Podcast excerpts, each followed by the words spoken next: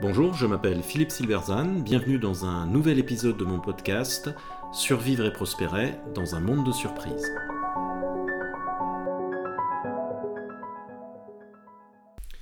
Et si le capitalisme était moral après tout? Que le capitalisme soit immoral est une idée qui semble aller de soi. L'image des fabricants de vaccins anti-Covid tirant profit de la pandémie faisait encore ainsi recette récemment. L'idée qu'il soit plutôt amoral, c'est-à-dire qu'il fonctionne en dehors de la morale, séduit aussi. Et pourtant ces deux idées sont fausses, elles traduisent des modèles mentaux anciens mais démentis par les faits. Il ne peut y avoir de capitalisme sans morale. Associant le capitalisme à ce qu'il appelle un ordre économique, technique et scientifique, le philosophe français André Comte-Sponville estimait, dans un article fameux, que la morale était privée de toute pertinence pour expliquer le processus qui s'y déroule. Il concluait Le capitalisme est-il moral? Je réponds donc évidemment non. Il est radicalement et définitivement amoral. Si nous voulons qu'il y ait une morale dans une société capitaliste, cette morale doit venir d'ailleurs que du marché. La thèse est séduisante et le philosophe est habile. Il ne dit pas que le capitalisme est immoral, au sens où il le condamnerait pour ses vices, mais amoral, expliquant que la dimension de moralité ne le concerne pas. Mais cette thèse repose entièrement sur la distinction que Comte Sponville fait d'entrée de jeu, et sans la justifier en aucune façon, entre différents ordres de l'activité humaine. Il y aurait l'ordre économique, technique et scientifique, donc, puis l'ordre politique et juridique, puis celui de la morale, et enfin celui de l'amour. D'où viennent ces distinctions Mystère. La séparation en ordre distinct est cependant la marque d'une pensée médiévale, et il a fallu la révolution de la pensée moderne pour s'en affranchir, mais il ne semble pas que cette révolution ait touché notre philosophe. Sans compter que l'argument est tautologique. On commence par définir le capitalisme comme un ordre technico-économique séparé de l'ordre de la morale, puis on démontre que celle-ci n'en fait pas partie.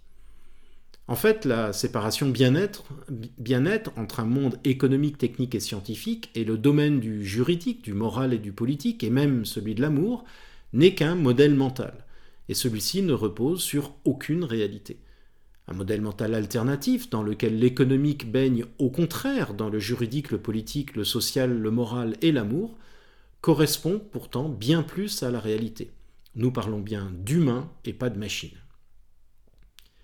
Si donc Comte Sponville n'a pas grand-chose à nous apprendre sur la question, celle-ci demeure. Le capitalisme est-il moral? Pour y répondre, il est nécessaire, comme toujours, de partir de la définition de morale. Morale, c'est ce qui concerne les règles ou principes de conduite, la recherche d'un bien idéal, individuel ou collectif, dans une société donnée. Et là, ça commence mal parce que la définition est protéiforme, puisqu'elle évoque aussi bien le comment, règles et principes, que le quoi, recherche d'un bien idéal. Sans compter que le bien idéal est sujet à définition, et que c'est cette définition qui marque les différentes philosophies. Regardons donc le capitalisme, c'est-à-dire le commerce pour simplifier ici, au prisme de ses règles et principes, d'une part, et du bien idéal qu'il recherche, s'il en recherche un, ce qui est bien évidemment contesté. Le modèle mental dominant sur le capitalisme et sur le commerce est celui de la loi de la jungle. C'est le plus fort qui gagne, le gros écrase le petit. Tous les moyens sont bons pour s'enrichir, mentir, tricher, voler, etc. C'est ce modèle mental que traduit Comte Sponville lorsqu'il s'écrit en se moquant de la question éthique dans l'entreprise, je cite, Ce serait la première fois que la vertu ferait gagner de l'argent. Fin de citation. Il faut pourtant avoir une singulière ignorance du monde du commerce pour oser affirmer une telle chose. Chacun sait qu'une absence de vertu est le plus court chemin vers la faillite, que vous soyez plombier, négociant ou entrepreneur. Ah, bien sûr, chacun sera à même de citer tel ou tel entrepreneur qui a réussi en trichant, mais c'est vrai de toute activité humaine. Il y a des scientifiques qui trichent, et pourtant personne ne songerait à dire que la science n'est que tricherie immorale. Il y a également des journalistes qui trichent, des hommes politiques qui trichent, des footballeurs qui trichent, etc. On ne condamne pas une profession en raison des travers de certains de ses membres.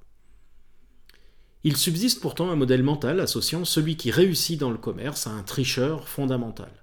Ce modèle traduit la vision du commerce comme un jeu à somme nulle. Ce que l'un gagne, un autre doit forcément le perdre. et la réussite individuelle se fait forcément aux dépens de la réussite collective. Ces oppositions sont fortement marquées, nombre de moralistes en font leur miel, mais elles n'ont pas lieu d'être, elles sont démenties par l'histoire. Si le capitalisme obéit à des règles et des principes de conduite, dont la non-observation met rapidement hors d'affaire, recherche-t-il par ailleurs un bien idéal? Non au sens transcendantal du terme, mais oui dans une autre acception, celle du développement d'une société où chacun vaque pacifiquement à ses occupations, sans essayer d'imposer quoi que ce soit aux autres. Cet idéal fut notamment vanté par Voltaire, qui observait que la vie en commun ne serait pas possible sans une convention où chacun trouve son compte, c'est-à-dire son intérêt personnel. En substance, on ne construit une société ni sur le sacrifice de chacun, ni sur le vice célébré à la Mandeville, ni encore sur l'égoïsme revendiqué, les antivax, mais sur un équilibre dialectique toujours renouvelé des intérêts individuels. Le commerce est l'un des moyens de créer cet équilibre, même s'il n'est pas le seul, et Voltaire concluait qu'il contribuait ainsi au bonheur du monde et il serait immoral. Au Moyen Âge, Venise, république marchande, choque l'Europe chrétienne en commerçant avec les Ottomans. C'est l'exemple même de l'immoralité, celle du marchand qui ne regarde que son intérêt. Mais l'intérêt de qui d'autre Venise devait-elle regarder?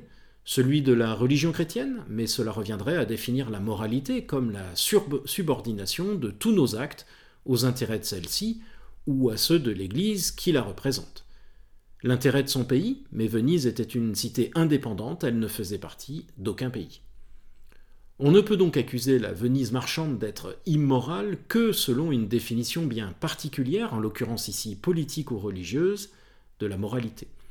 En traitant ses clients chrétiens et musulmans à égalité, Venise refuse les dogmes de son époque, adopte une posture finalement très républicaine et très moderne, très en avance sur l'universalisme des Lumières qui viendra quelques siècles plus tard.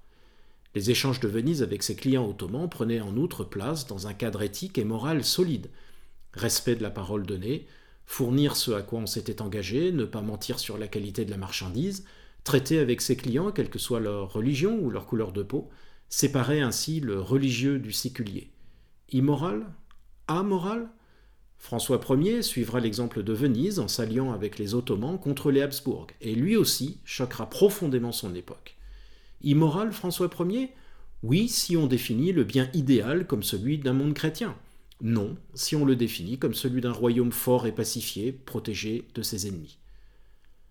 En conclusion, l'accusation d'ammoralité des marchands et du capitalisme en général ne tient qu'en raison de la prévalence de deux modèles mentaux, celui qui définit la moralité comme une subordination aux religieux ou aux politiques, et celui qui ne voit le commerce que comme quelque chose de purement matériel, alors qu'il est profondément social et donc nécessairement moral. Ces deux modèles mentaux sont légitimes, mais nous ne sommes pas obligés d'y souscrire. Merci de votre attention, vous pouvez retrouver cette chronique et bien d'autres sur mon blog www.philippe-silberzan.com. À bientôt.